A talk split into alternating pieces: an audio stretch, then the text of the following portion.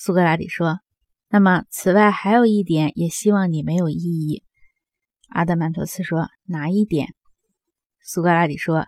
这些被政治家叫做诡辩派、加以敌视的、收取学费的私人教师，其实他们并不教授别的，也只教授众人在集会时所说出的意见，并称之为智慧。这完全像一个饲养野兽的人在饲养过程中。”了解野兽的习性和要求那样，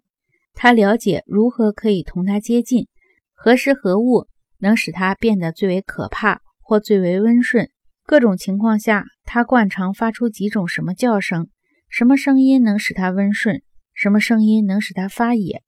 这人在不断饲养接触的过程中，掌握了所有的这些知识，把它叫做智慧，组成一套记忆，并用以教人。至于这些意见和要求的真实，其中什么是美的，什么是丑的，什么是善的，什么是恶的，什么是正义的，什么是不正义的，他全都一无所知。他只知道按猛兽的意见使用所有这些名词儿。猛兽所喜欢的，他就称之为善；猛兽所不喜欢的，他就称之为恶。他讲不出任何别的道理来，只知道称必然的东西为正义和美的。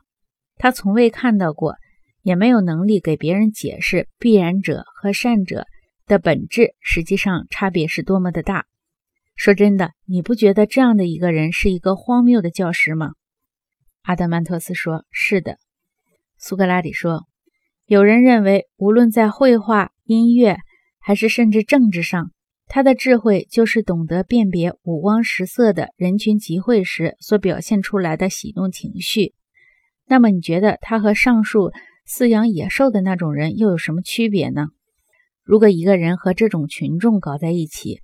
把自己的诗或其他的什么艺术品，或为城邦服务所做的事情放到他们的面前来听取他们的批评，没有必要的承认群众对他的权威，那么这种所谓的迪俄莫德斯的必须就会使他创作出或做出他们所喜欢的东西或事情来。但是，你可曾听说过有哪一条他拿来证明群众所喜欢的这些东西真是善的和美的的理由不是完全荒谬的？阿德曼托斯说：“我过去没听说过，我想以后也不会听到的。”